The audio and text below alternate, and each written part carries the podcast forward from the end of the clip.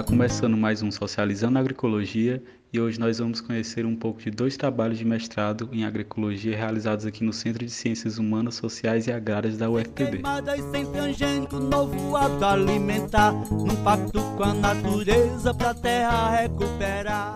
O primeiro trabalho que vamos conhecer é de Juliana Ferreira e João Gomes e é um fortalecimento da Feira da Agricultura Familiar de Serraria, que foi o trabalho da graduação da Juliana, que você pode conhecer mais nos episódios anteriores em que eu converso com Juliana Ferreira e Juliana Nóbrega. Então, em 2017, eu e um agricultor aqui de Serraria, o João Gomes, entramos no mestrado de agroecologia aí do campus de Bananeiras. E junto com o professor Alexandre, que era nosso orientador, nós optamos por tentar fortalecer a feira de alguma maneira. Então foram desenvolvidas duas pesquisas, uma com a jabuticaba, com o vinho da jabuticaba, que eu acredito que você já ouviu falar, a gente conseguiu desenvolver esse vinho. E a partir desse vinho já veio geleia, já veio bolo, é, doce de jabuticaba. Hoje em dia as mulheres da associação conseguem fazer vários e vários produtos com a jabuticaba. E aí também despertou a curiosidade para fazer com outras frutas, né? Porque a geleia, geleia de jabuticaba, aí hoje em dia já estão fazendo geleia de acerola, geleia de manga, geleia de tomate, tá? Assim, veio um leque de possibilidades. E também teve a outra linha de pesquisa foi a questão do café, é, do café e da pimenta do reino, que eram produtos que já, eram já foram bem cultivados aqui no município de Serraria e que com o passar do tempo se perderam. Os agricultores deixaram de produzir e nós tivemos a, digamos assim, a reinserção desses, desses cultivares. O café nós conseguimos implantar duas áreas aqui no sítio Matinhos com cinco variedades esse ano nós vamos para a segunda colheita. Ano passado nós tivemos a primeira colheita, uma colheita bem razoável, mas assim, por ser a primeira colheita, né, já foi bem considerável. Esse ano nós vamos para a segunda, se Deus quiser. E a pimenta do reino, nós identificamos um, poucos pipericultores no município. Um deles, identificamos dois. Um deles aceitou desenvolver a pesquisa, que foi com a multiplicação de, de mudas, para que pudesse é, pudéssemos distribuir posteriormente com outros agricultores, e ele aceitou. E assim a gente fez essa produção de mudas, fez a distribuição com os outros agricultores e hoje alguns agricultores reinseriram a pimenta do reino em suas comunidades, em suas propriedades bem singelamente, bem timidamente ainda, mas a gente espera até retomar esse processo e fortalecer um pouco mais essa ação da pimenta do reino e também do café. O segundo trabalho que vamos conhecer é de análise de solos do Davi Marx. Olá pessoal, me chamo Davi e hoje venho socializar aqui para vocês o meu trabalho de mestrado que eu fiz no programa de pós-graduação em agroecologia do campus 3 Bananeiras, sob a orientação do professor Alexandre Eduardo. O trabalho teve como título A qualidade do solo em agroecossistemas camponeses no território da Borborema. Esses agroecossistemas, o agroecossistema é um sistema agrícola e o território da Borborema é um território que já vem sendo referência na transição agroecológica, no debate e nos avanços sobre agroecologia. Então, por esse ambiente a ser referência e como a base do agroecossistema é, é o solo, como, como é que as famílias que, que implicam nesses ambientes é, realizam suas ações no solo, que surgiu nossa inquietação de saber como é que estava a condição atual do solo. Então, a partir daí que surge nosso objetivo, que é avaliar a qualidade do solo nesse nesses agroecossistemas, utilizando também ferramentas multivariadas da estatística. Então, inicialmente, esse trabalho foi realizado em três agroecossistemas, em três sítios.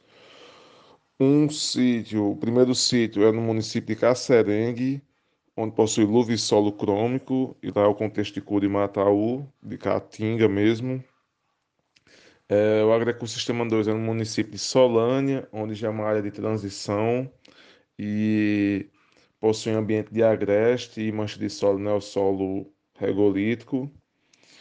E o agroecossistema C, o terceiro, é no município de Serraria, na comunidade Cajazeiras, na qual possui mancha de solo de latossolo e argissolo. Então, assim, três contextos, mas que nós avaliamos seus específicos subsistemas, seus principais subsistemas, para saber se como é que se estava se dando a, a sal do solo. É, foram utilizados para fazer esse estudo é, na, em relação ao solo indicadores quantitativos e qualitativos, sendo os qualitativos é, os, os indicadores, os atributos químicos e físicos do solo e os indicadores qualitativos, o teste rápido de campo, que é um teste de morfologia, de atividade biológica, de saber a textura do solo, a estrutura, e a cromatografia de Fife, que é no papel circular, para a gente saber a sal do solo. Esse trabalho foi realizado por meio de ferramentas participativas, então, os agricultores de cada unidade definiram os, os subsistemas que iriam ser avaliados. Teve toda uma travessia de reconhecimento desses agroecossistemas e, e teve uma conversa guiada que já foi em cima de saber o contexto desses subsistemas e os tipos de manejo que ali foram são empregados. Então, assim, teve todo um, um, um, relato histórico, um levantamento sobre as práticas de manejo realizadas pelas famílias. Houve coleta de 0 a 20, é, coletas compostas para fazer as análises do solo. E como resultados, tivemos o seguinte, que o primeiro resultado, que apesar dos agroecossistemas estarem em transição agroecológica, eles ainda possuem qualidade de média a baixa para os, os atributos avaliados, no caso a química, a física, a cromatografia e o teste de campo. O que nos faz pensar é, em estratégias de mitigação, de estratégias de manejo para mitigar essa condição e melhorar, qualificar a saúde do solo. Então, práticas de manejo como sistemas agroflorestais, cobertura do solo, é, rotação de culturas, policultivos, entre outras, são essenciais para a gente ter o, esse aprimoramento do solo, esse, esse resgate da saúde do solo. Né? A, que o solo, como um organismo vivo, ele tem que ter ali mínimas condições para se desenvolver e produzir o alimento e desenvolver suas funções, que são inúmeras. E o, o segundo, o segundo resultado é que a cromatografia obteve correlação positiva com a análise química e a física, através desse, do método da regressão logística, que é o método multivariado. Então, no caso, a zona central, que é a zona da estrutura, no croma, no papel, ela, ela correlacionou significativamente com a física do solo, no caso, a, a, o silt, a areia e a argila. E a zona interna, que fala da matéria orgânica e dos minerais, é, dos nutrientes do solo, ela correla teve correlação positiva, significativa com a, os indica o atributo físico quantitativo do solo. Isso é um resultado bastante interessante no âmbito da, da cromatografia, que é uma ciência, um método novo, realizado aqui no Brasil, que tem bastante eficácia e sofisticação e é mais um, um trabalho aí para é, subsidiar sua utilização no meio acadêmico. Esse trabalho foi realizado por um grupo de pesquisa, na qual teve bolsistas também da, da graduação, além de mim, sou bolsista da pós-graduação.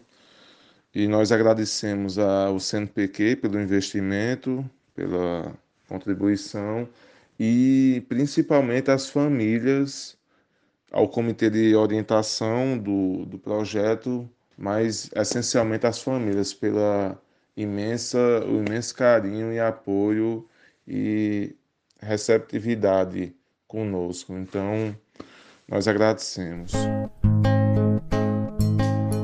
A Juliana vocês podem encontrar no Facebook como Juliana Ferreira e o Davi vocês podem encontrar no Instagram como sítio.agroflorestal.sossego. alimentar, um pacto com a natureza pra terra recuperar.